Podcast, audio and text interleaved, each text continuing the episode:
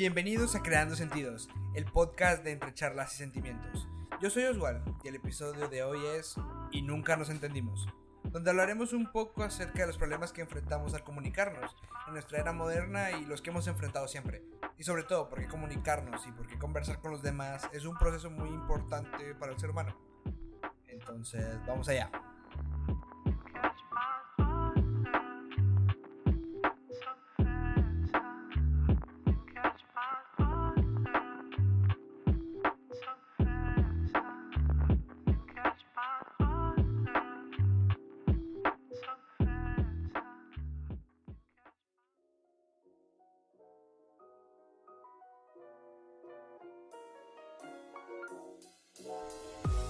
Hey, ¿qué pasa gente? ¿Cómo están? Yo soy Oswald y bueno, estamos aquí hoy en un nuevo episodio, como habrán escuchado en la intro, donde vamos a hablar sobre los diferentes procesos o condicionamientos que se dan a la hora de comunicarnos y cómo nos dificultan o cómo se acentúan también estas dificultades y qué implicaciones tienen para nosotros como seres humanos en no poder conversar adecuadamente. A lo largo de la historia, en la época actual o cuando sea, desde cuando sea, la realidad es que nos cuesta comunicarnos y esto se da a partir de muy diferentes matices, de diferentes orígenes, pero que dan como resultado eso, que la realidad es que nos cuesta comunicarnos. ¿Por qué nos cuesta comunicarnos? Pues bien, podemos hablar de diferentes causalidades de esto, ¿no? Podemos hablar de que hoy en día en nuestra sociedad las situaciones de poder son muy marcadas, por ejemplo, al hablar con un jefe o alguien con una, digamos, posición de superioridad a nosotros, es complicado, es existe una diferencia de opinión, de valor, de cómo se valoriza nuestra opinión, ¿no? Creo que como hemos hablado en otros episodios, hoy en día el valor de la persona está determinado por su trabajo, por lo que gana, y eso también dificulta la forma en la que nos comunicamos, dificulta cómo nos podemos comunicar con personas que están arriba o bajo nuestra, dentro de este sistema jerárquico, ¿verdad? Entendiéndolo como, como parte de un problema. También por diferencias culturales, eh, véase de cualquier forma, ¿no? Ideologías extremas, religión extrema incluso. Cualquier cosa que nos cierre a cualquier postura ajena a la nuestra, a una ideología o pensamiento con el cual nos sintamos cómodos. Esto no, no se limita a, a, cierto estereotipo, ¿no? De, de pensamiento, sino a cualquier tipo de ideología pensamiento que nos cierre mucho entre nosotros. También podemos hablar de las diferencias sociales, que son muy marcadas entre géneros, por ejemplo, entre edades incluso, entre no escuchar a un niño porque es un niño, no escuchar a un joven porque es un joven, lo que se llama como adultocentrismo, que también es una barrera que enfrentamos en la comunicación. Otra barrera muy importante y que es muy común es el no escuchar, el siempre querer tener la voz en la conversación o, o incluso no hablando, simplemente no poniendo atención mientras alguien más nos habla hay muchos procesos que dificultan la comunicación realmente. Barreras económicas, de valorizar a la persona por lo que gana, por lo que tiene, como había mencionado antes.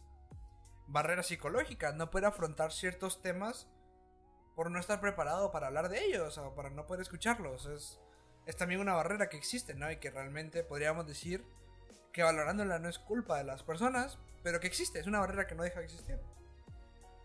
Y también podemos hablar de las barreras generacionales ¿Cuántos de ustedes han discutido con sus padres y no se entienden o repiten y se pelean por lo mismo y lo mismo y ninguno de ambos lados parece ceder de alguna forma, ¿verdad? Entonces, aquí existen varios matices, ¿no? Porque con los padres solo existir una cuestión de relación de poder también, también está la barrera generacional, eh, pero es un ejemplo muy claro, ¿no? A veces discutir con nuestros papás es como... Es que no nos entendemos y pareciera que nunca nos vamos a entender, ¿no? Lo cual es un poco preocupante porque de alguna forma las personas que tenemos una relación con nuestros padres, eh, mejor o peor o estable, ¿no? Que tenemos un vínculo con ellos, un vínculo emocional, es complicado cuando llegan a esos puntos de madre, no nos entendemos, es... Es feo, no sé cómo más decirlo, es feo porque se siente como que no se pudiera hacer más. Y es aquí donde empezamos a notar los primeros matices de por qué la conversación es importante para nosotros como personas comunicarnos con las personas que queremos es algo importante para nosotros, es algo que creemos necesario, es algo que nos sirve. Incluso es de la psicología, la psicología es una charla que sana, es un, ese es el proceso terapéutico. Pero creo que me estoy adelantando un poco. Vamos a ir punto por punto, ¿no? Entonces acabamos de hablar de algunas de las barreras que se enfrentan ante nosotros a la hora de comunicarnos, de charlar con los demás. Hoy en día existen varias, varias no, varios elementos que acentúan, que vuelven más grande o hacen más notable esta situación de las barreras que existen, ¿no? Entre estas se me ocurren las redes sociales, los dispositivos móviles, y eso les podrá sonar muy boomer, de que las redes sociales han traído más problemas que ventajas y no sé qué. Pero no, o sea, tampoco es a lo que me refiero. Pero sí tenemos que aceptar que a partir de la comunicación por texto, por redes sociales, por servicios de mensajería, ha hecho más difícil comunicarnos ante otras personas en la vida real. Y un simple ejemplo ¿A cuántos de ustedes no les da ansiedad que suene el teléfono porque los están llamando? ¿Por qué nos da ansiedad cuando nos llaman? Yo asumo que es porque estamos tan acostumbrados a solo hablar por mensajes que estamos acostumbrados a que solo nos llamen para cosas importantes, para dar buenas o malas noticias. Pero les apuesto que todos sentimos ese tic de ansiedad cuando escuchamos el teléfono vibrar. Y es como, ¿por qué? O sea, es un problema que la generación de nuestros papás no tiene, por ejemplo, ¿no? Están acostumbrados a tomar llamadas, a recibir llamadas, a realizar todo por llamadas. Y no solo por eso, sino la mensajería se ha vuelto en el medio principal para comunicarnos con los demás. Y esto se ha acentuado aún todavía más a partir de la pandemia. La pandemia ha hecho que nos hayamos distanciado con las personas. Y a pesar de que todo poco a poco empieza a regresar a una relativa normalidad, o al menos hay personas que pues ya nos permitimos darnos cierta vida más cercana a otras personas, nuestro medio principal de comunicación sigue siendo la mensajería. Y con todo esto que quiero decir, que al escribir tanto texto, al comunicarnos tanto por texto, no nos damos cuenta que dejamos de conversar con las personas. Nos estamos desacostumbrando a conversar. Y que en otros matices se puede traducir a no sabemos conversar porque no lo practicamos. Como cualquier otra cosa en la vida, conversar es también un arte, que en este caso se denomina oratoria. Y también requiere ser practicado por todos nosotros. Porque es una habilidad esencial del ser humano no por nada todos tenemos esa sensación de, madre, es que no podía decírtelo por teléfono. Tenía que decírtelo en persona porque si no, no es lo mismo. Inconscientemente o conscientemente reconocemos el valor que existe en nuestras palabras, en lo que decimos y en lo que conversamos. Y es ahí donde quiero llegar al siguiente punto, que vendría siendo a la importancia de la conversación. Porque es importante, porque aunque yo no les hablara de esto, ustedes reconocerían que hay ciertas situaciones que requieren ser conversadas, que requieren ser habladas en vivo, en directo, con la otra persona ahí enfrente, en carne y hueso, con su voz. Y es que al final la conversación es un proceso humano. Es un proceso que es nuestro. Si bien los animales también se comunican, ningún otro ser vivo conversa como conversamos nosotros. Ningún otro ser vivo expresa tanto, se entiende tanto, se comprende tanto, se construye tanto con la comunicación como lo hacemos nosotros. En todo lo que hacemos está presente la comunicación. Y hasta en lo que menos pensaríamos, por ejemplo en la ingeniería, en un algoritmo que hace un ingeniero en sistemas, un algoritmo es una interpretación de algo que el mismo programa interpreta como bueno o malo, como correcto o incorrecto. Y hay un sentido de interpretación del propio ingeniero, algo que está comunicando, algo que él está queriendo decir, ¿no? Entonces, esto pasa con todos los procesos, con cualquier tipo de interpretación, con cualquier tipo de expresión que el ser humano tenga, existe un proceso de comunicación. La comunicación es ese proceso del cual los seres humanos no podemos deshacernos, ni aunque quisiéramos porque es completamente necesario. Y es ahí donde nos vamos dando cuenta que hay ciertos matices, hay ciertas cosas que nos hacen recordar de madre, o sea, inconscientemente decimos que la comunicación es importante lo decimos en esas cosas que solo podemos decir en persona. Lo decimos en esas cosas que escribimos porque son tan importantes que tenemos que escribirlas y resguardarlas. Lo decimos en eso que tanto nos cuesta decir. O sea, si no fuera importante, ¿por qué no nos costaría decirlo?